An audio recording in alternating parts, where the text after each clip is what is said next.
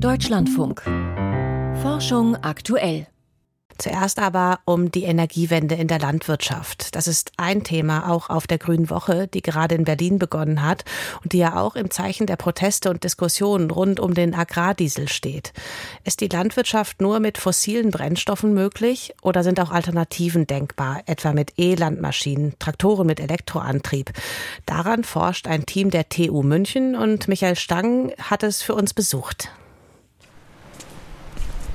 Wir sind hier in Garching an der TU München in unserer Werkstatt- und Versuchshalle. Fahrzeugtechniker Clemens Pizzinini läuft auf einen blau-schwarzen Traktor zu. Das ist jetzt der erste Testträger des TUM-Track-Projektes und das ist eben ein elektrischer Traktor mit einer externen Batterie, die man vorne und hinten über die Dreipunktaufnahme anhängen kann.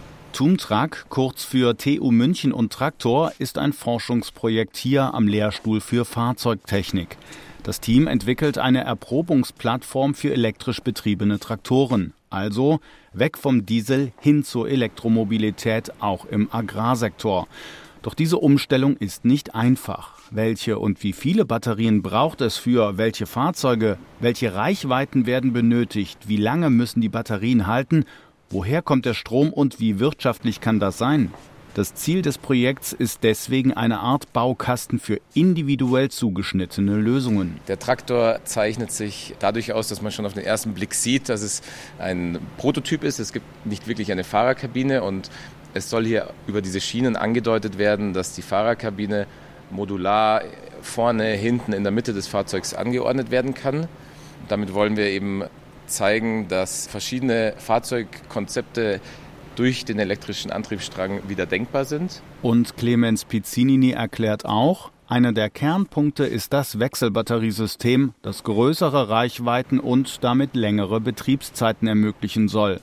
Denn der Wechselakku senkt das Fahrzeuggewicht und führt nur den Strom mit, der gerade benötigt wird. Vorne wie hinten haben wir die klassische Dreipunkt-Hydraulik, an der wir eine externe Batterie anhängen, die in einer schwarzen Box verbaut ist. Diese Batterie ist ein Standalone-System, das heißt, man kann diese Batterie am Feld oder wo auch immer abstellen und sie dann auch als Energiequelle für andere Power-Tools, elektrische Geräte nutzen.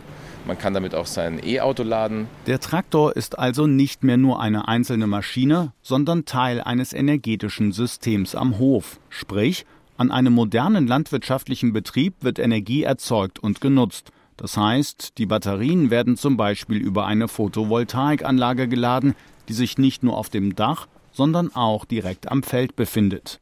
Die Wechselbatterie des Prototyps ist 200 Kilogramm schwer und kann auch als Gegengewicht beim Transport von Heuballen und Co. dienen. Ihre aktuelle Leistung liegt bei 24 Kilowattstunden. In einer industriellen Fertigung sollen es bis zu 50 werden. Das reicht nicht für Betriebe, die große Maschinen für weite Strecken benötigen. Anders sieht es bei Traktoren mit bis zu 100 PS aus. Für unseren Traktor erhöht diese Batterie für schwerere Feldarbeiten die Betriebszeit um bis zu eine Stunde. Und wenn man jetzt aber im Obstbau unterwegs ist, kann man damit sicherlich drei bis vier Stunden unterwegs sein. Also zusätzlich zu der internen Batterie, die man hat. Clemens Pizzinini und seine Kollegen sind optimistisch, dass sich ihr Ansatz vor allem in Gegenden mit kleineren Höfen durchsetzen kann zum Beispiel in Ostafrika, wo es reichlich Sonnenenergie gibt, die sich in Solarstrom umwandeln lässt. Dennoch wollen die Forschenden nicht ausschließen, dass sich auch in den höheren Leistungsklassen künftig batterieelektrische Traktoren durchsetzen oder eine ernstzunehmende Alternative sind. Um diese ehrgeizigen Ziele zu erreichen, sucht das Tumtrak-Team derzeit Partner aus der Industrie und Forschung. Michael Stang darüber, dass E-Traktoren in der Landwirtschaft möglich sind, aber die Einsatzmöglichkeiten erstmal eben auch noch sehr begrenzt.